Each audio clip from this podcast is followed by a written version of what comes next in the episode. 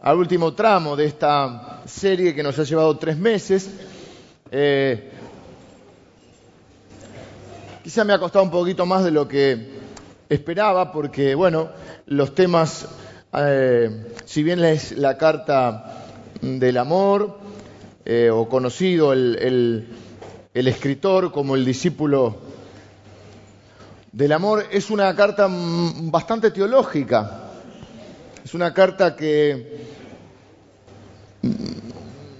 estudiándola, me he dado cuenta que es una carta que venía a contrarrestar un montón de, de ideas que se querían filtrar en el cristianismo para confundir, para hacer tropezar a muchos.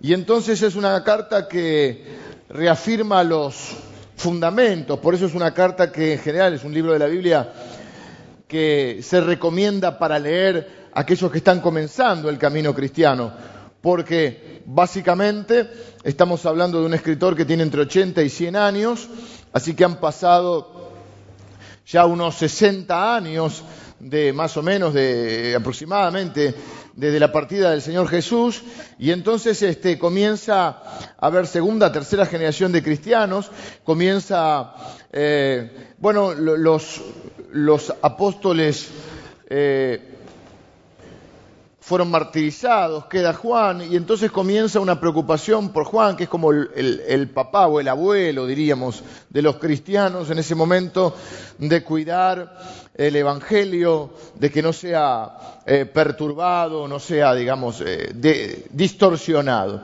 Así que es una carta más teológica de lo que pensaba, y a su vez, eh, siendo teológica, son los fundamentos básicos sobre los cuales va y vuelve y vuelve y repite sobre cuatro o cinco puntos que él quiere afirmar para que un cristiano, un nacido de nuevo, esté firme en su fe, esté tranquilo que, eh, los que son muy perfeccionistas estén tranquilos de que Dios los ama, los acepta, los perdona, explica toda la la relación con el mundo, con el pecado, con eh, qué sucede en nosotros cuando, cuando, cuando comenzamos el camino de Cristo, pero va y vuelve sobre esos temas. Y el otro tema fundamental, que es la línea general, es ustedes son hijos para siempre, ámense, amen a Dios, amen a las personas, esa es la marca de un cristiano. Y hoy vamos a ver el capítulo 5. Esta serie hemos estado, eh, o vamos a estar, cuando terminemos, habremos estado tres meses exactamente tres meses sobre el libro de Juan. Hoy es la enseñanza, eh, bueno, para, los líderes de, de grupos, es la número nueve, según la guía que ellos tienen. Es la, enseñanza número, eh, perdón, es la enseñanza número once. 11. La 9 es la mía, porque bueno, ha habido ahí un invitado especial en el medio y algunas cosas. Así que para los líderes de grupo es la enseñanza número 11 de su material. Para nosotros es la 9, más un domingo que hemos tenido invitados, somos 10 y nos quedan dos domingos más para terminar, exactamente en tres meses. Luego vamos a hacer una serie más, dos series más cortas no voy a hacer una serie larga este, este, año, en lo que resta del año. Quizá el año que viene si hagamos una serie de varios meses sobre algún otro libro del Nuevo Testamento. Probablemente toquemos algún libro o del Antiguo Testamento o puede ser una serie temática y en algún momento cerca de octubre vamos a estar dedicando cinco domingos a hablar de, las, de los cinco pilares de la Reforma, las cinco conocidas como las cinco solas Solo fe, solo gracia, solo escritura, eh, solo Cristo y solo a Dios la gloria. ¿Por qué? Porque este, se están cumpliendo 500 años de la reforma. De hecho, esta semana tenemos una reunión con otros pastores de, la zona para este, eh, planificar algunos eh, encuentros que tengan que ver con esta celebración de los 500 años. Es una fecha histórica. En todo el mundo se está haciendo esto. Mi hermana, por ejemplo, que vive, vive fuera del país, está también, pero trabaja en el ámbito cristiano, para una universidad cristiana, está viajando específicamente por e-, este tema de la reforma a, Alemania, donde dio origen eh, toda esta historia de la reforma, porque están eh, en, el, en, el, mundo entero se celebra. Es un año muy importante con respecto a eso. Y tenemos que tener claro por qué, la serie no sé si vamos a llamar así, pero mm, siempre se nos ha eh, denominado como protestantes. A mí me viene bárbaro el término. Porque mi señora dice que soy protestón. Y yo, necesito protestar a veces, eso es una especie de catarsis. Así que vas a una serie y ¿por qué soy protestante? No, está del todo mal que nos digan protestantes, porque sí hubo hace 500 años una protesta contra un montón de cosas. Así que, este, y estamos en un país, este, este es un país católico, pero eh, en su idiosincrasia es protestante. Todo el mundo protesta. Nosotros no vamos a cortar la calle, ¿eh? así que vamos a hacer una protesta distinta. Eh, pero bueno, eh, vamos a mirar la palabra de Dios, capítulo 5 del libro de Juan, nuestra enseñanza, mm, repito, número 9 para nosotros y para los líderes, eh, para los grupos es la número 11. Nacidos para vencer. vamos a leer los primeros cuatro versículos. Todo aquel que cree que Jesús es el Cristo es nacido de Dios, y todo aquel que ama al que engendró, ama también al que ha sido engendrado por él. En esto conocemos que amamos a los hijos de Dios, cuando amamos a Dios y guardamos sus mandamientos. Pues este es el amor de Dios, que guardemos sus mandamientos, y sus mandamientos no son gravosos. Porque todo lo que es nacido de Dios vence al mundo, y esta es la victoria que ha vencido al mundo, nuestra fe. Bueno, uno de los pasajes más centrales quizá de, de este libro, de esta carta, que comienza diciendo, todo aquel. Algunas personas creen que Dios no los puede aceptar o no los puede amar, o piensan que quizá eh, no, no son cristianos del todo, porque dicen, no, porque yo hice cosas malas, porque que las hemos hecho todos, pero usted no sabe lo, que fue mi vida antes, yo he sido muy rebelde, o yo he sido eh, un gran pecador, o yo he hecho cosas terribles, o algunos pueden decir, cargan con esa culpa de no, yo fui cristiano durante un tiempo de mi vida, pero en un momento me aparté de Dios, me alejé, eh, hice, cometí muchos errores, hice muchas cosas malas, pero acá dice claramente, todo aquel, todo aquel, todo incluye todo, todo aquel que cree que Jesús es el Cristo es nacido de Dios. Esto es muy importante porque es la línea divisoria entre ser cristiano o no ser cristiano. A mí muchas veces me preguntan, hacemos a veces eh, eh, la invitación de parte de, Dios a poner nuestra fe en Cristo, a nacer de nuevo, a recibir la palabra, a recibir el Evangelio. y, y muchas veces hacemos la oración, que a veces mm, eh, entre, en el ámbito nuestro es discutido si vale o no la oración del pecador, le llamamos la oración de arrepentimiento. Y si usted cree que porque alguien levante la mano o haga una oración, eh, ya es cristiano, ya es salvo, uno es cristiano y es salvo cuando nace de nuevo. No es por levantar la mano o, por hacer una oración, es por nacer de nuevo. Pero yo tengo que presentar el Evangelio y dar la oportunidad de que el Espíritu Santo, usando la palabra, convenza de pecado, justicia y juicio. Es decir, convenza a la persona diciéndole, mira, vos sos un pecador, necesitas un Salvador, necesitas arrepentirte. Tenemos que dar esa posibilidad. Luego el que hace que las personas nazcan de nuevo eh, es Dios, no es uno. Pero ¿cómo van a arrepentirse? ¿Cómo va el Espíritu Santo a tocar sus corazones si no presentamos el Evangelio? Nuestra tarea es presentar el Evangelio. Y yo no estoy para ver si eh, la Biblia no es, un, telescopio para mirar la vida de los demás, es un espejo para mirarse uno mismo. Así que yo no estoy evaluando este, quién es salvo, quién no es salvo. No es mi tarea. Mi tarea es presentar el Evangelio y que el Espíritu Santo actúe.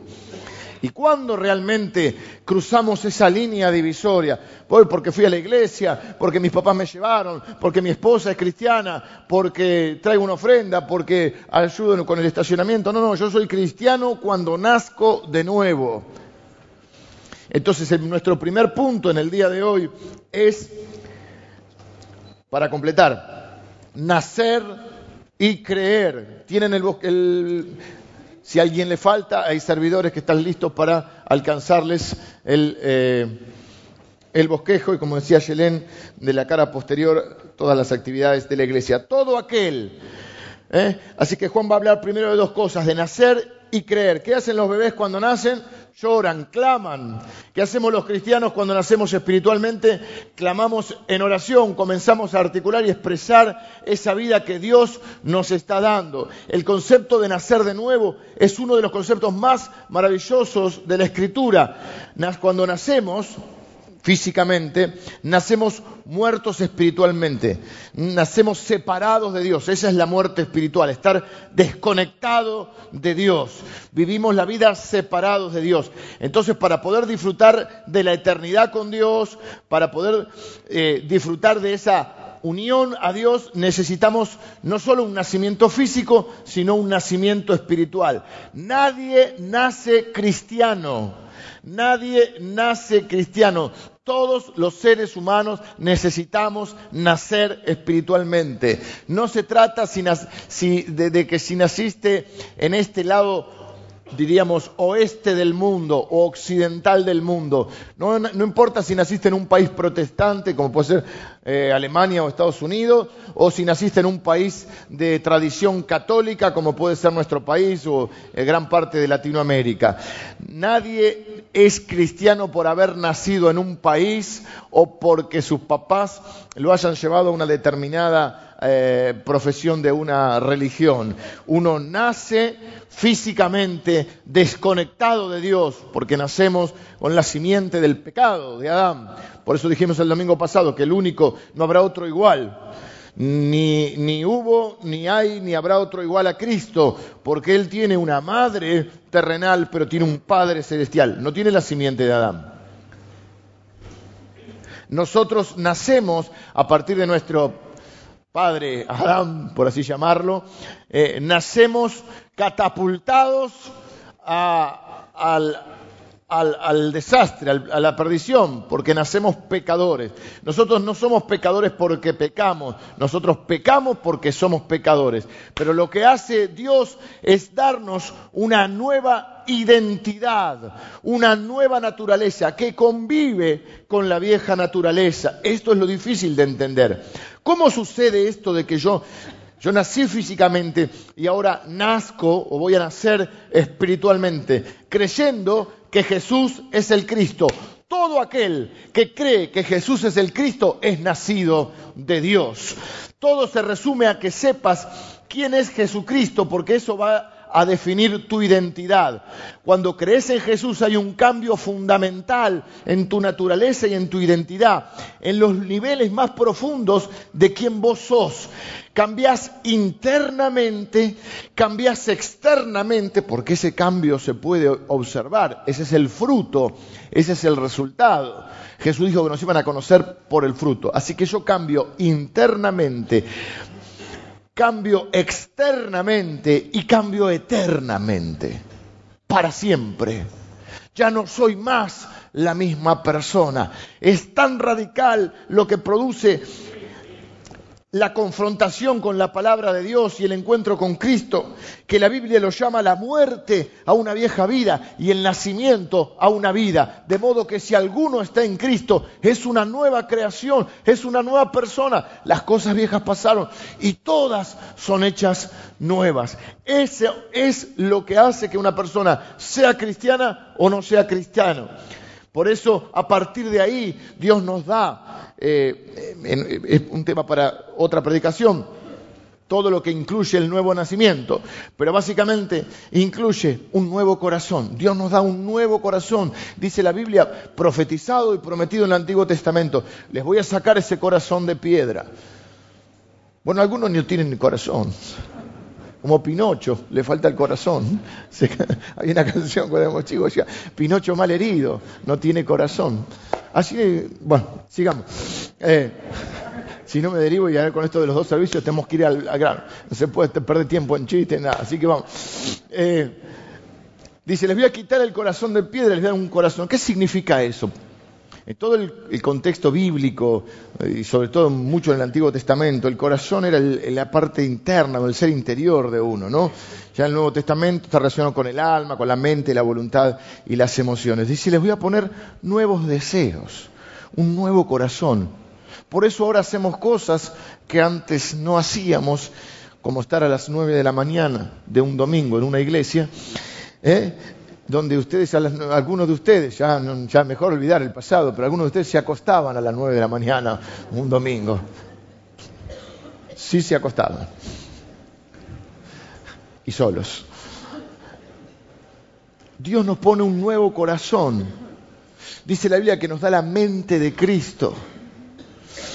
Nos da la salvación, el regalo de la vida eterna, que es un regalo de Dios.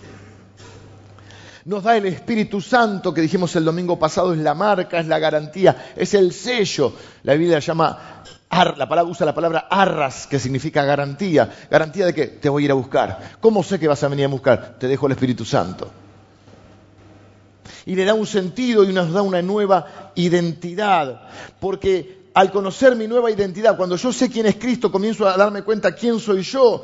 Dios no solo, mira, la gente quiere cambiar lo que hace.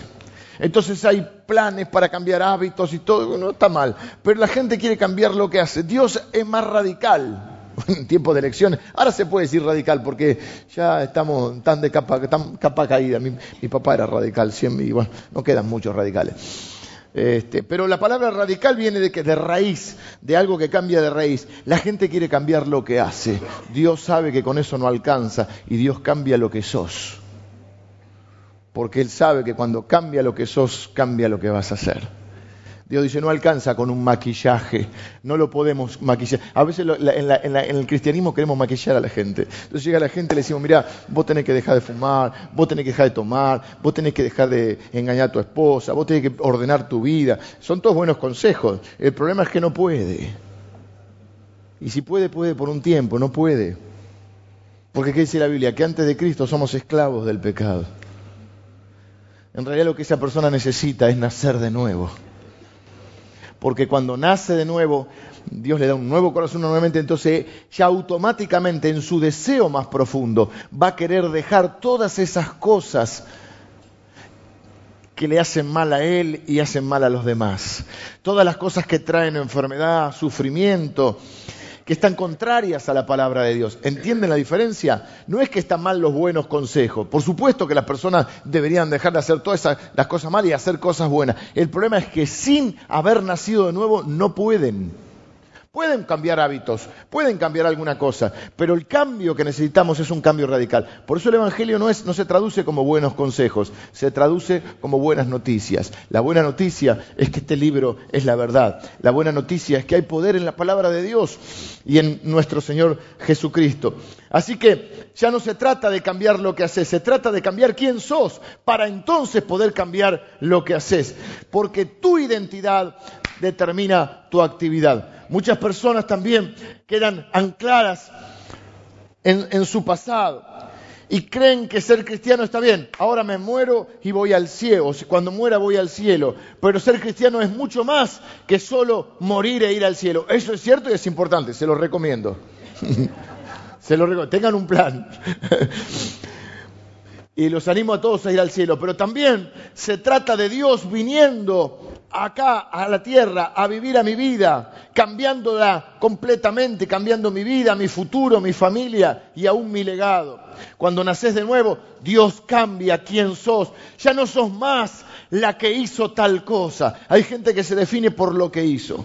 Vienen a nosotros, a veces, pastor, si usted cuando abren su corazón, yo soy, yo en mi vida soy muy, muy malo, muy malo, he hecho muchas cosas malas, soy muy rebelde, o fui cristiano y fui rebelde me aparté. Y su identidad la basa en lo que hicieron. De alguna manera está presente siempre. Yo soy la que abortó, yo soy el que eh, abandonó a su familia, yo soy el que eh, lastimó a sus hijos, yo soy el que engañó a, a su esposa, yo soy el el que traicionó, yo soy el que mintió, yo soy el que robó. Pero en Cristo tenemos una nueva identidad. Y Dios no te dice el que robó, dice mi hijo. No dice la que abortó, dice mi hija. Porque en Cristo todas las cosas son hechas nuevas. No quiere decir que no sigamos pecando, porque pecamos porque somos pecadores. No vivimos en pecado, no practicamos el, pecado, pero pecamos. Pero lo que cambia es quién soy, cambia mi identidad. Ya no me relaciono con Dios a través de lo que yo hice, sino de lo que Él hizo. Si pudiéramos comprender esto y ver que Dios nos ve con ojos de amor, de perdón, de misericordia, cambiaría nuestra vida entera nacido de Dios, una frase tremenda, colmada de significado. Tenés un Padre en el cielo que es perfecto, que te ama y te transforma, en, como te dije, en los niveles más profundos de tu ser. Y ya no haces las cosas para que Dios te ame, sino las haces por el amor que Él ha puesto en tu corazón. Entonces, resumen de ese primer punto, ¿cómo hago para nacer de nuevo? Jesús le dijo al maestro de la Biblia que se acercó de noche, llamado Nicodemo, sin, prólogo, sin eh, muchos sin mucha, digamos, sin mucho, sin mucho, sin mucho endulzante, le tiró la verdad así, tenés que nacer de nuevo. Uh, lo agarró así, ni hola le dijo. No le regaló la Biblia, cómo te va, no, no, no, directamente. Entró Nicodemo, tenés que nacer de nuevo. ¿Cómo voy a nacer de nuevo? ¿Cómo puedo entrar? A un hombre puede entrar al vientre de su madre. Dice, el que, no, el que no nace de Dios, el que no nace del Espíritu, no puede ver ni entrar al reino de Dios. Sos maestro de la Biblia y no lo sabes. Pero nosotros lo sabemos porque tenemos la palabra de Dios completa y revelada en Cristo. Y entonces, en resumen, ¿cómo hago para...? Primero, primera pregunta, ¿naciste de nuevo? Hay gente que cuando tiene un accidente, ¿viste? y se salva o le pasa alguna situación, dice, nací de nuevo. A mí he tocado algunas veces hablar con una persona que ha vivido, con algunas personas que hayan sucedido, no recuerdo un caso puntual, pero dos o tres veces me ha pasado de personas que me cuentan que han estado en una situación así y le digo, Dios te ah, y aparte uno más o menos, gente que uno tiene una reacción, Dios te dio otra oportunidad. Pensá bien qué vas a hacer con el resto de tu vida. El tipo estaba exultante, ahora se va traumado. Pensá bien, ¿eh? por algo Dios te dejó algún propósito tiene que tener. ¿Qué vas a hacer con esa vida que Dios te dio? Pero primer pregunta, ¿naciste de nuevo? El que no nace de nuevo no puede ver, no puede entrar al reino de Dios. Traducido, no es cristiano. No, pero voy a la iglesia, no, pero mi papá me llevó. No, no sos cristiano si no naciste de nuevo. Entonces la segunda pregunta fundamental, o la que ustedes me harían a mí, que son gente inteligente, ¿cómo nazco de nuevo? Qué bueno que me lo preguntaste porque te lo voy a contestar ahora.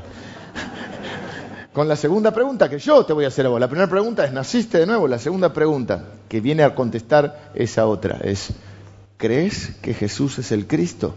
¿Pusiste tu fe en Jesús? Creer que Jesús es el Cristo significa que ese Jesús histórico, que por ahí uno ha oído hablar, que reconozcas que ese Jesús histórico no solo es un personaje histórico, un buen maestro eh, o un ejemplo a seguir como tantos otros, sino que creas que Él es el Dios encarnado, el enviado de Dios, el Hijo de Dios, el Señor, el ungido, el enviado, el Salvador, el Mesías. Y es tu Salvador y tu Señor. ¿Pusiste tu fe en Jesús? Naciste de nuevo. ¿No pusiste tu fe en Jesús? No naciste de nuevo. Le entregaste tu vida a Él, tu corazón a Él, te rendiste delante de Él como el Señor.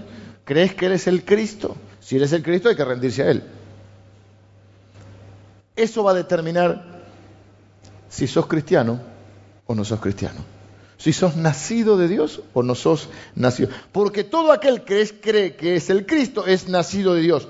Y todo aquel que ama al que engendró, o sea Dios, ama también al que ha sido engendrado. Acá entramos en nuestro segundo punto, amar y obedecer.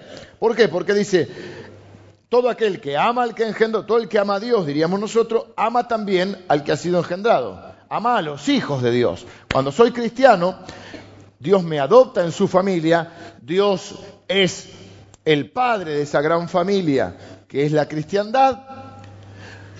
Jesús es el hermano mayor, el unigénito que pasó a ser el primogénito, dando su vida por sus hermanos menores que somos nosotros. Y él dice, el que ama a Dios, ama también a los hijos de Dios. El que ama a Dios, ama a la familia de Dios. En la perspectiva de Dios, la cristiandad es una familia. Esto es genial en este tiempo que vivimos, donde la familia está quebrada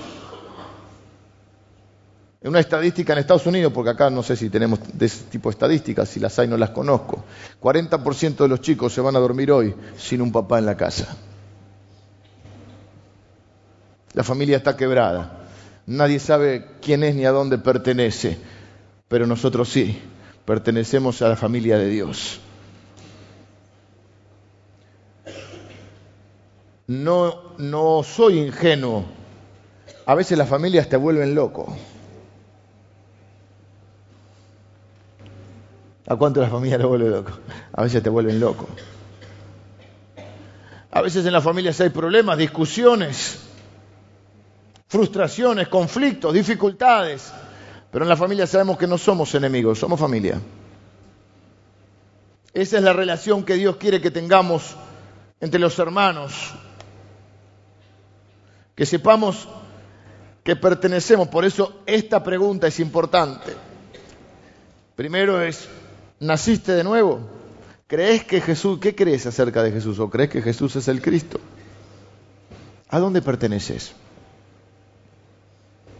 ¿Perteneces a la familia de Dios? Vamos a bajarla a algo un poco más práctico. Si te lo pregunto hoy, estás acá, pero te lo voy a preguntar igual. ¿Te estás congregando? que no significa solamente asistir un domingo, significa formar parte de una familia. Estar involucrado, estar creando relaciones, generando relaciones con la familia de Dios. La Biblia no dice que todos te tengan que caer bien. Porque uno dice, pero, no, tengo que amarlos a todos. Uno lo puede ver así. ¿eh? Puedes pensar, uh, tengo que amar a esta gente. Oh. O puedes pensar, soy amado y los que aman o los que son amados aman. Eh, no es que todos te tienen que caer bien, ni que tenés que ser amigo de todos, ni que tenés que estar de acuerdo con todos. El propio Jesús, ¿por qué dice Jesús el discípulo al que amaba? No amaba a todos. ¿Por qué tenía esos tres que llevaba a todos lados? A Pedro, a Jacobo y a Juan. No es que él amaba a todos, ¿acaso le hacía diferencia? No, no, bueno, él amaba a todos porque Jesús amaba a todas las personas, pero indudablemente tenía vínculos o lazos más cercanos relaciones que se van construyendo, por uno u otro motivo, por la historia de cada uno. Pero tenemos que entender que en la familia de Dios tenemos que amarnos los unos a los otros. Puede haber diferencias, pero no tendría que haber divisiones. Y yo no alcanzo a comprender en la dinámica del ser humano Sinceramente, no alcanzo a comprender. ¿Cómo ves en los cristianos? Perdemos de vista lo mínimo, que es presentarnos frente al mundo de una manera diferente. No entiendo los cristianos que se agreden por internet. No entiendo los cristianos que, no sé, he visto en algún Facebook de, o alguna, en YouTube cuando hay una predicación de algún pastor o algo y abajo salen todos los, No entiendo cuál sería la dinámica de eso. Jesús dijo, te pido que sean uno para que el mundo crea. En esto conocerán todos que sos mi discípulo, que sois mi discípulo, que se amen los unos a los otros. No entiendo esa dinámica. Que alguien puede estar equivocado, sí, ¿y eso es suficiente para dejar de amarlo? Podemos tener diferencias, pero no teníamos que tener divisiones. Un cristiano sabe lo que es amar tanto a alguien como para sentirse tan o más cercano, aún a veces que con su propia familia biológica. Eso es increíble. Nosotros somos pro familia, no queremos que nadie diga, oh, porque la religión te separa esta familia. Nosotros queremos que, es más, tenemos que amar a Dios, a la familia de la fe y tenemos que amar a todas las personas. Aún a nuestros enemigos vimos el domingo pasado, creo, o el anterior. Pero en esa relación cercana puede suceder muchas veces que hermanos en la fe uno los sienta familia a familia. Al punto que algunos de ustedes, si les pasara algo y tuvieran que pensar, sobre todo los que tienen hijos más pequeños, con quién o a cargo de quién dejan sus hijos, quizá no los dejarían a cargo de su familia biológica, sino de algún hermano en la fe. Si vos decís, me pasa algo, ¿quién va a cuidar de mis hijos? ¿A quién, a quién encargarías tus hijos? Y muchas veces, si pudiéramos elegir, elegiríamos a algunos hermanos de la fe.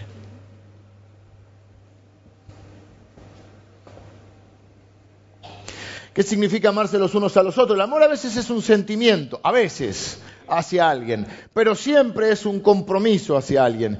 El que está casado sabemos de lo que hablamos, ¿no? A veces podés sentir otra cosa, un poquito más lejana a lo que se podría decir el amor o el enamoramiento. Podés sentir enojo, desilusión, vergüenza, angustia, pero hay un compromiso que sobrepasa los sentimientos. Eso es amarse los unos a los otros. Eso es un amor de pacto, no de condición.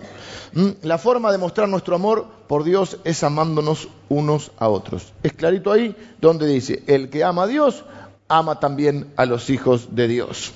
Y luego a hablar de una especie de, de cadena de eslabones. Y dice, en esto conocemos que amamos a los hijos de Dios, cuando amamos a Dios y guardamos sus mandamientos. ¿Qué suena guardar los mandamientos? ¿A qué le suena?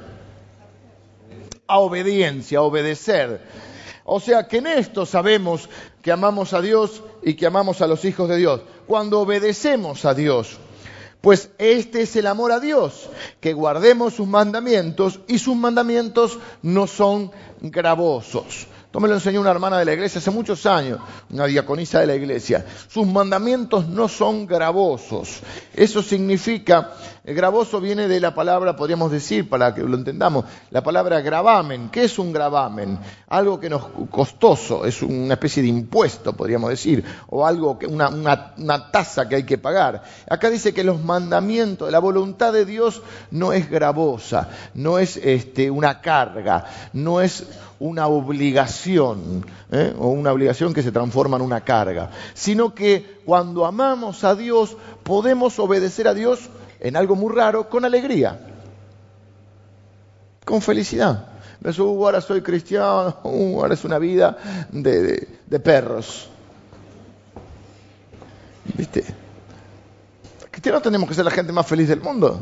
Sin embargo, algunos parece que se bautizaron en, vinagre lo prefería antes a este. Antes era contento, ah, ¿qué pasa? No, ahora soy cristiano. Uh, qué testimonio. Porque todo lo que es nacido de Dios vence al mundo. Y esta es la victoria que ha vencido al mundo, nuestra fe. ¿Quién es el que vence al mundo? Esas son esas preguntas que la Biblia tiene, que ya tienen la respuesta, ¿no? ¿Quién es el que vence al mundo sino el que cree que Jesús es el Hijo de Dios? Es decir, si este no vence al mundo, no lo vence nadie. ¿Quién es el que vence al mundo si no es este? Si no es este, ninguno. ¿Quién va a ser, diríamos, no? Y acá viene el tercer punto de nuestra enseñanza de, esta mañana. Una cadena de tres eslabones. Entonces, nacer y creer, amar y obedecer, que es lo que voy a desarrollar en realidad ahora, aunque lo puse en el punto 2. Y el tercero es una cadena de tres eslabones. Dice, porque, eh, pues este es el amor de Dios.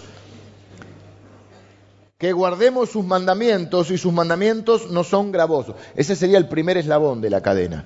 El segundo eslabón es, eslabón es porque todo lo que es nacido de Dios vence al mundo. Y el tercer eslabón es, y esta es la victoria que ha vencido al mundo, nuestra fe. En los próximos cinco minutos voy a explicar estos tres eslabones. El primer eslabón es el amor por Dios expresado en la obediencia a sus mandamientos con un espíritu que no actúa como si estuviera obligado. La Biblia dice en el libro de Romanos que la voluntad de Dios, creo que capítulo 12, capítulo 12 sí, dice que la voluntad de Dios es buena, es agradable y es perfecta. Es decir, que cuando Dios nos da un nuevo corazón, nosotros podemos ahora obedecer a Dios sin que eso sea una carga, un gravamen. Los, mandamientos de Dios no son gravosos, no son una carga pesada. Porque este es el amor de Dios, que guardemos sus mandamientos, sus mandamientos no son gravosos. ¿Cuál es la prueba entonces del amor por Dios? ¿Cuál es la prueba de que si yo amo a Dios? ¿Cómo sé que vos amás a Dios? O que cada uno es sí mismo, vamos a decirlo. ¿Cómo sé que amo a Dios? pues que guardo sus mandamientos, porque lo obedezco no de una manera resentida, sino de una manera alegre. Estoy feliz de poder obedecer a Dios. ¿Por qué? Porque antes no podía. Antes, ¿Por qué no podías? Porque no había nacido de nuevo. Entonces obedecía un día sí, un día no, caía y recaía. Segundo eslabón, ¿cuál es la base de la obediencia? Porque dice el versículo 4, porque, si dice porque es que está explicando lo anterior. Lo anterior era, pues este es el amor, que guardemos sus mandamientos y sus mandamientos no son gravosos. ¿Por qué? La base del amor es la obediencia. ¿Por qué yo ahora puedo obedecer a Dios? Porque todo lo que es nacido de Dios vence al mundo. Es decir, que la base de esa obediencia para que yo pueda obedecer a Dios es el poder del nuevo nacimiento en mi vida. Por eso es una cadena de eslabones. La prueba del amor es la obediencia. La base de esa obediencia, obediencia gozosa, no obligatoria o así resentida. La base de esa obediencia es el poder del nuevo nacimiento. Ahora puedo hacer lo que antes no podía hacer. Ahora tengo la mente de Cristo, tengo un nuevo corazón y tengo sobre todas las cosas el Espíritu Santo, que está en mí, que está conmigo y está sobre mí. Para que yo pueda ser la persona que jamás podría ser sin Él. Y para que yo pueda hacer ahora, pueda hacer ahora lo que jamás podría hacer sin Él. Deberíamos, esto es una buena sugerencia, que cada día cuando nosotros nos levantamos, aunque no nos lleva mucho tiempo, porque en general nos levantamos con el tiempo justo, podamos comenzar dedicando nuestra vida a Dios ese día y encomendarnos al Espíritu Santo. Decirle, Señor, yo hoy necesito el poder de tu Espíritu Santo en mi vida, obrando, para que yo pueda ser la persona que jamás sería sin Él, para que yo pueda ser hoy lo que jamás podría ser sin Él. Si no vivimos una vida normal, así podemos vivir nosotros una vida sobrenormal, sobrenatural. ¿Por qué? Porque somos nacidos de Dios. Y todo lo que es nacido de Dios vence al mundo. La base de esta obediencia gozosa es el poder del nuevo nacimiento. Nuestro amor por Dios le obedece libre y gozosamente porque el nuevo, en el nuevo nacimiento, ¿qué es lo que ocurre? ¿Cómo, ¿Cómo, por qué la base es el nuevo nacimiento? ¿Qué es lo que ocurre? El nuevo nacimiento rompe el hechizo del mundo. El mundo pierde su poder y la voluntad de Dios se vuelve atractiva para mi vida. Uno de los cambios grandes, porque la evidencia de ese nuevo nacimiento es el cambio, es esta obediencia. Es esto que decimos, como viene diciendo toda la carta, no somos perfectos, seguimos pecando, pero ya no vivimos como antes. Falta, estamos en proceso, pero hay algo que está claro, no somos lo que éramos. Lo que antes nos enorgullecía, ahora nos avergüenza de las cosas que hacíamos y lo que antes ni pensábamos ni, ni, ni se nos ocurría, ahora es lo que queremos hacer. Por eso cuando nos pecamos nos sentimos mal. Es más, ya no podemos pecar como antes, no te sale igual. Dentro tuyo existe algo que Pablo le llama el espíritu y la carne, que es la, lucha entre esas dos naturalezas que conviven, porque no perdés la vieja naturaleza. Dice la Biblia, tenemos este tesoro en vasos de barro, para que la excelencia sea de Dios y no de nosotros. Para que nadie diga, no, no, es, manso porque él, eh, porque naturalmente es manso. O es generoso porque naturalmente es generoso. No, no, es decir, yo lo conozco. Este muchacho Moisés no es manso de nacimiento. Este muchacho anda agarrando a la gente del cuello y la mata. ¿Cómo llega a ser el hombre más manso de la tierra? Por el Espíritu de Dios en él. Por el proceso de Dios en su vida. No soy todo lo que debería ser, ni todo lo que quiero ser, pero una cosa sé, no soy el que era. ¿Qué se produjo en el medio? Un cambio tan cataclísmico que la Biblia lo llama muerte a una vieja vida y nacimiento a una nueva vida. ¿Cómo funciona esto? Cuando te, dije hace un ratito que cuando naces de nuevo, Dios, al darte esa nueva naturaleza, te da con esos nuevos deseos.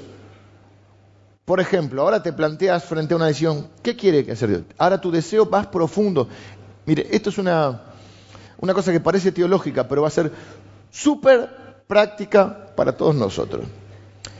Cuando Dios te da un nuevo corazón, tu deseo más profundo es agradar a Dios. Si no, no, mi deseo es pecar. No, no. Tu deseo, vos crees que tu deseo es pecar. Te estoy haciendo la cabeza. Vos crees que tu deseo es pecar. Ese es un deseo que está superficial. Pero en el profundo de tu corazón tu deseo es agradar a Dios. Por eso ahora cuando pecas te sentís mal. Ahora, si vos pecás y no te sentís mal, vos tenés que pensar si naciste de nuevo. Porque cuando vos naciste de nuevo, ahora te importa lo que dice Dios. Y en el fondo, en el fondo de tu corazón, tu deseo, el Dios pone el deseo de obedecerle o de agradar a Dios. Dice la Biblia en uno de los versículos más lindos también, cuando, que cuando Dios cambia tu naturaleza, te da dos cosas. Dice que Dios te da el querer como el hacer te da tanto el querer como el hacer. No solo que te capacita para poder hacer lo que Dios quiere que hagas, para que dejes de hacer lo que Dios no quiere que hagas, sino que además de darte el poder, te da el querer. Ahora querés obedecer a Dios. Ahora querés agradar a Dios. Ahora querés vivir para Él. Si no, ¿qué estás haciendo un domingo a la mañana acá? No, se me invitó un... Ah, bueno, bienvenido entonces si estás de visita. Pero ¿qué haces todos los domingos estudiando? la ¿Qué haces en un grupo estudiando la Biblia, orando? ¿Por qué esos deseos que antes no estaban? Porque Dios no solo te da el poder para hacer las cosas diferentes, sino que te cambia la voluntad, te cambia el deseo. ¿eh? Ahora, luchás en tu interior. Uno de ustedes dice, entonces no soy cristiano, porque yo me agarran una gana de pecar. No, a todos nos agarran ganas de pecar. Porque dentro, dentro nuestro casi que hay una guerra civil entre lo que eso que se llama la carne y el espíritu, entre mi naturaleza humana, que no la pierdo, ¿eh? Si no entendemos esto, somos ¿cómo un cristiano hace tal cosa? No, no, no, no perdés la naturaleza humana. ¿Cuándo vas a, a dejar de tener eso? Bueno, cuando seamos glorificados con Cristo. Mientras tanto estamos en la lucha, que como dice el tango es cruel y es mucha en la lucha entre la carne y el espíritu, entre la vieja naturaleza y la nueva. Es Pablo diciendo que no entiendo bien. Él se hace el que no entiende para explicar, para identificarse con nosotros y dice, ¿cómo no entiendo? Lo que quiero hacer no hago y lo que no quiero hacer eso hago. Miserable, soy un miserable, miserable de mí. Lo que quiero hacer no puedo y lo que no puedo hacer, ¿quién me librará de este cuerpo de muerte? Parece que Pablo pensaba que esa naturaleza humana estaba en el cuerpo, en la carne, por eso se llama la carne. Un poco también hay un pensamiento griego ahí que no vamos a entrar y qué sé yo, pero básicamente hace esa diferencia. Entonces, por eso muchos luego, eh, incluso en la Edad Media, se autoflagelaban, ¿viste? En el cuerpo, porque pensaban que ahí estaba la, raíz de, de la parte pecaminosa, ¿no? ¿Quién me liberará de este cuerpo de muerte? Y automáticamente hace esa pregunta como para que digamos, oh, ¿y ahora quién podrá ayudarlo? no el chapulín colorado. Jesús dice, gracias doy a Jesucristo, nuestro Señor. Él es el que hace posible que nosotros tengamos victoria sobre esos deseos que están en la superficie. Cuando te agarran muchas ganas de pecar, por ejemplo, cuando te agarran muchas ganas de hablar mal de otro, cuando te agarran muchas ganas de criticar o, de mentir o de engañar a tu esposo o tu esposa, cuando te dan muchas ganas de quedarte con lo que no es tuyo, yo te voy a dar un consejo práctico ahora la llave que te hace libre. Cuando estás tentado por alguna de estas cosas, busca en tu deseo más profundo, por sobre tus deseos superficiales. Porque cuando sos nacido de Dios, tu deseo más profundo va a ser agradar a Dios. Parece teoría, o parece un concepto teológico. Es un concepto teológico. Pero la teología es práctica porque determina cómo vivimos. Lo que yo creo de Dios, lo que creo de mí, lo que creo del mundo. Entonces cuando vos sos tentado, porque tentados somos todos, y la tentación no es pecado, hasta Jesús fue tentado, ¿cómo combato eso? Buscando dentro de mi corazón, en lo más profundo. Y yo voy a encontrar, si puedo llegar hasta ahí, que en lo más profundo de mi ser, yo quiero agradar a Dios.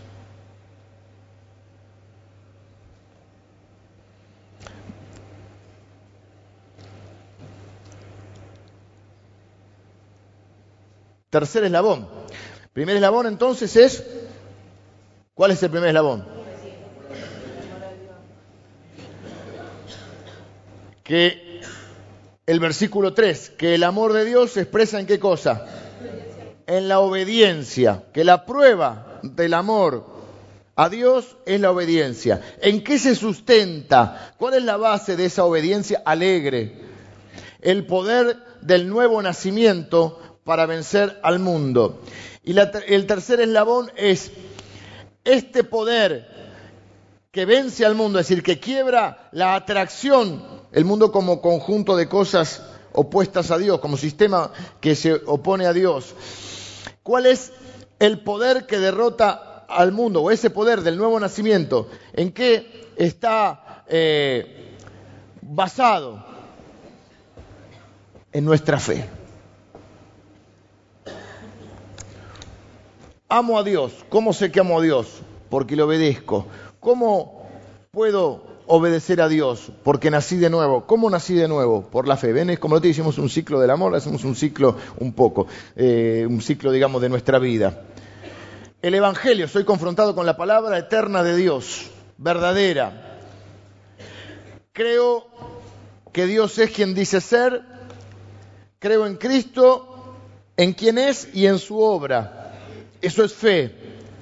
Esa fe hace que yo pueda obedecer a Dios con gozo. Evangelio, nuevo nacimiento, fe y obediencia con gozo. Así fluye una especie de cadena de ideas. El nuevo nacimiento ocurre entonces cuando soy llevado a tener un encuentro con Dios por medio de la presentación del Evangelio, de su palabra eterna. Eso me hace creer en esa palabra, el Espíritu Santo me convence, me hace creer en esa palabra. Nazco de nuevo por la fe. Dios me hace nacer de nuevo y Él mismo me da la fe. Esa fe además me capacita en el poder de que nací de nuevo y a través de esa fe para vivir en obediencia y encima disfrutando, porque dice que la voluntad de Dios es buena, es agradable y es perfecta. Todo lo que es nacido de Dios vence al mundo y esta es la victoria que ha vencido al mundo, nuestra fe. Vengan los músicos. Quiero terminar hoy haciéndote esta última pregunta. Entonces las preguntas que nos hicimos hasta hoy es, ¿naciste de nuevo? Si no naciste de nuevo, eso es lo que tenés que hacer en esta mañana. ¿Cómo, cómo naciste de nuevo? Segunda pregunta, ¿crees en Jesús? no como un personaje de historia. Pusiste tu fe en Él o querés poner tu fe en Él reconociendo que Él es Dios hecho hombre, es el Señor, es el Salvador, es el Mesías. Básicamente, hasta que pongas tu fe en Cristo, estás vivo físicamente y estás muerto espiritualmente. Estás desconectado. Es como cuando una casa queda sin luz. Está desconectada de la luz. Bueno, estás desconectado de Dios. Para conectarte con Dios tenés que nacer de nuevo. Para nacer de nuevo tenés que poner tu fe en Jesús. Si no hiciste esta oración, todo lo otro que hablamos no, no, no, no se aplica. Nacer y creer. Cuando nacemos y creemos, amamos a Dios y amamos a las personas. ¿Te estás congregando? No todos te, pueden caer bien, es cierto, puedes haber tenido dificultades te estás congregando, estás proveyendo de un lugar para tu familia. A pesar de todos los, problemas que hay entre los seres humanos, porque somos seres humanos, Dios piensa que el mejor lugar para un nacido de nuevo, que clama a Dios en oración como un bebé, cuando, cuando clama, cuando nace, es la familia de la fe. Como la familia sigue siendo el mejor lugar para que nazca un bebé, aunque hay muchas familias que no funcionan, es verdad. Y aunque tengas problemas, es verdad, sigue siendo el mejor lugar para, para, un, para un crío, para un nacido, una familia. Para el nacido de Dios es la familia de la fe. No se puede crecer sin la familia de la fe. Necesitamos de hermanos mayores, necesitamos del padre, necesitamos de la familia. ¿Te estás congregando? ¿A dónde perteneces? Vivimos en un tiempo que nadie sabe a dónde pertenece. ¿A dónde perteneces? Sabemos que que hemos nacido de nuevo porque amamos a Dios y amamos a la gente. ¿Y cómo sabemos que amamos a Dios? Porque obedecemos. ¿Y por qué obedecemos? Porque nacimos de nuevo. Parece un trabajo. ¿Y por qué nacimos de nuevo? Por la fe. ¿Y qué nos, para qué nos capacita la fe? Nos, nos capacita para obedecer a Dios. Chanfle. Es una cadena hermosa, es la cadena gloriosa de la fe que nos hace nuevas criaturas. Y todo el que es nacido de Dios, ¿naciste de Dios? Todo el que es nacido de Dios vence al mundo. Y entonces la última pregunta que quiero hacer es, ¿qué tenés que vencer en este tiempo? ¿Cuál es ese factor que te está limitando? ¿O cuáles? En eso que englobamos como mundo y que mm, es muy general, en lo personal, ¿qué batalla tengo que pelear? Porque para vencer quiere decir que hay una batalla. La Biblia dice que somos más que vencedores en Cristo Jesús, que, tu fe vence al mundo, mi fe vence al mundo. O sea, nuestra fe es la que ha vencido al mundo. ¿Qué tenés que vencer? Puede ser un pecado, puede ser un hábito pecaminoso, puede ser eh, una característica de tu vida, como decir el orgullo, la soberbia, la falta de perdón, la incredulidad, el egoísmo, la avaricia, la ambición, bueno, etcétera, etcétera, etcétera, la mentira. También yo englobaría en el mundo lo que nos hace sufrir y que es propio de este mundo, pero no es del reino de Dios. Por ejemplo, la enfermedad no es de Dios. No estoy diciendo que si estás enfermo sea porque hiciste algo malo. Digo que en este mundo entró la enfermedad a partir del pecado. O sea, el mundo que creó Dios no había enfermedad, porque no había pecado. Por eso en el mundo, cuando Él establezca su nuevo mundo, dice que no habrá llanto, no habrá dolor, no habrá pecado, no habrá enfermedad, no habrá muerte. Todo eso lo trajo el pecado.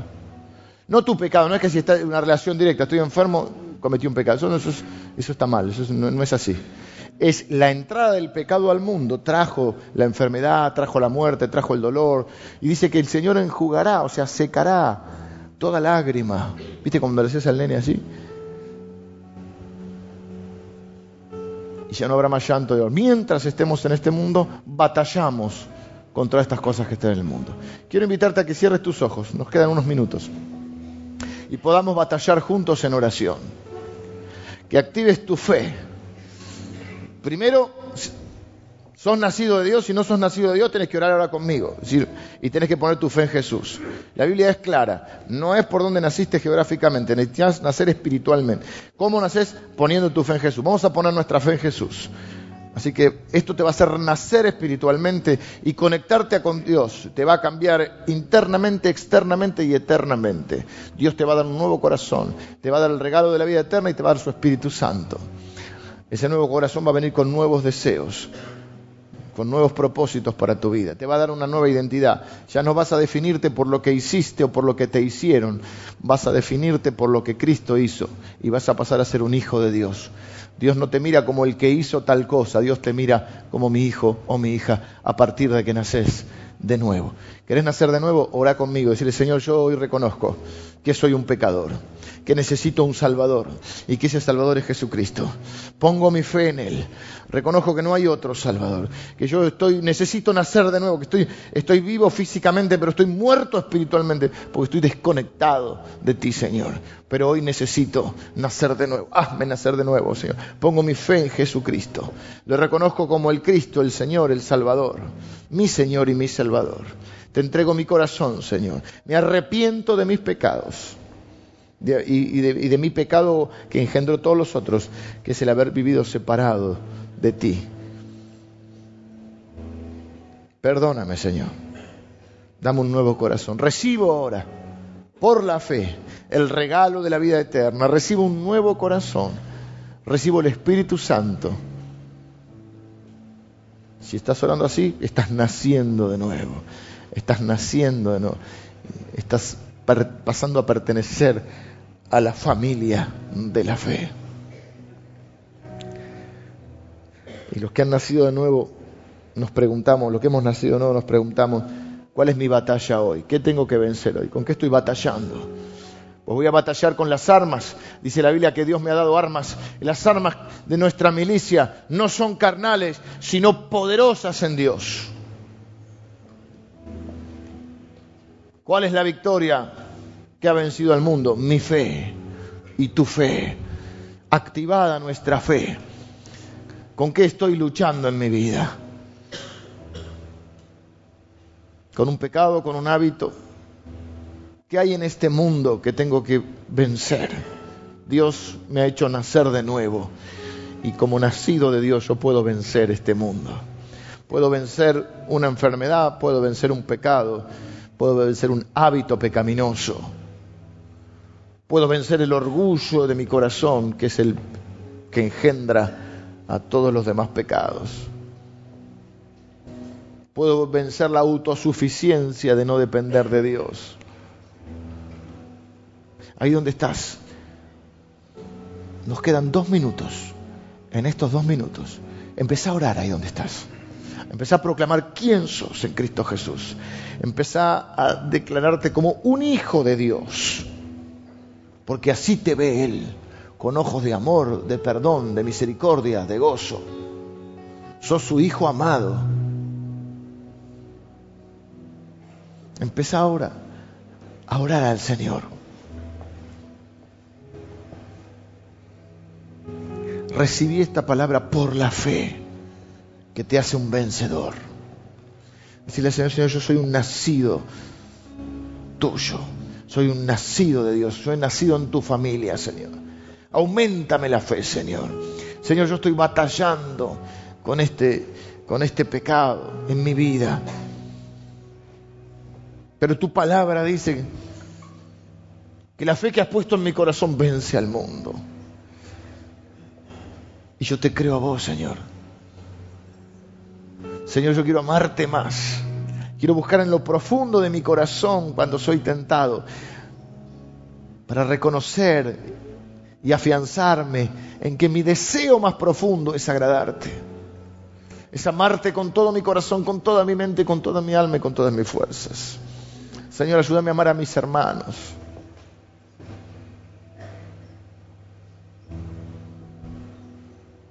Ayúdame a ser un hijo obediente de quien tengas complacencia. Señor, yo estoy orando ahora por cada uno de mis hermanos en el nombre de Jesús. Padre, tu palabra dice que nos hemos nacido para vencer, hemos nacido espiritualmente para vencer este mundo y todo lo que este mundo incluye. Señor, para nosotros ha perdido el atractivo este mundo, porque en lo profundo de nuestro corazón hemos sido atraídos por ti, Señor. Hemos sido seducidos por tu palabra. Anhelamos tu presencia, Señor. Anhelamos poder vivir agradándote. Señor, yo quiero orar por cada uno de mis hermanos. Padre, los que están naciendo de nuevo, en el nombre de Jesús. Levanten la mano los que están naciendo de nuevo, los que han puesto su fe en Jesús. Levántenme la mano derecha, por favor. Mano, que Dios les bendiga. Que Dios les bendiga. Nacidos de nuevo, nacidos para vencer. Padre, anota sus nombres en el libro de la vida ahora. Nadie los va a poder quitar de ahí. En el nombre de Jesús, los declaro tus hijos para siempre. Ahora, todos los que están batallando con una enfermedad, Levántenme la mano, por favor. En el nombre de Jesús. Tu palabra dice, Señor, que en la cruz tú llevaste no solo nuestros pecados, sino también nuestras enfermedades. Así que ahora en el nombre de Jesús, Padre, proclamamos tu victoria sobre cualquier enfermedad, Señor. Pasa tu mano, Señor, por este lugar y sana a los enfermos. Sana también a los quebrantados de corazón, los que tienen el corazón herido, lastimado o, han sido heridos o lastimados, Señor. En el nombre de Jesús, venda sus corazones. Consuela a los humildes, Señor. Padre, que tu fe sea implantada en nuestros corazones. Tu perspectiva de la vida, Señor, en nosotros. Tus deseos en nosotros, Señor. Padre, aumentanos la fe para poder vencer en este mundo. Señor, ahora estoy orando por todos nosotros que de una u otra manera batallamos con el pecado, Señor. Batallamos con los deseos que están en nuestros corazones, pero no en lo profundo de nuestro corazón, porque en lo profundo de nuestro corazón está agradarte y amarte. Señor, te pido que tu Espíritu Santo nos encienda en una nueva pasión por ti y por hacer tu voluntad. Padre, cada uno de mis hermanos, Señor, en esta semana vea el fruto de ese deseo de agradarte, vea el fruto de la obediencia, para que cada uno de nosotros esta semana pueda comenzar sus días consagrando su vida a ti, Señor. Bendice a cada uno de mis hermanos. En el nombre de Jesús. Amén. Amén. Que Dios les bendiga.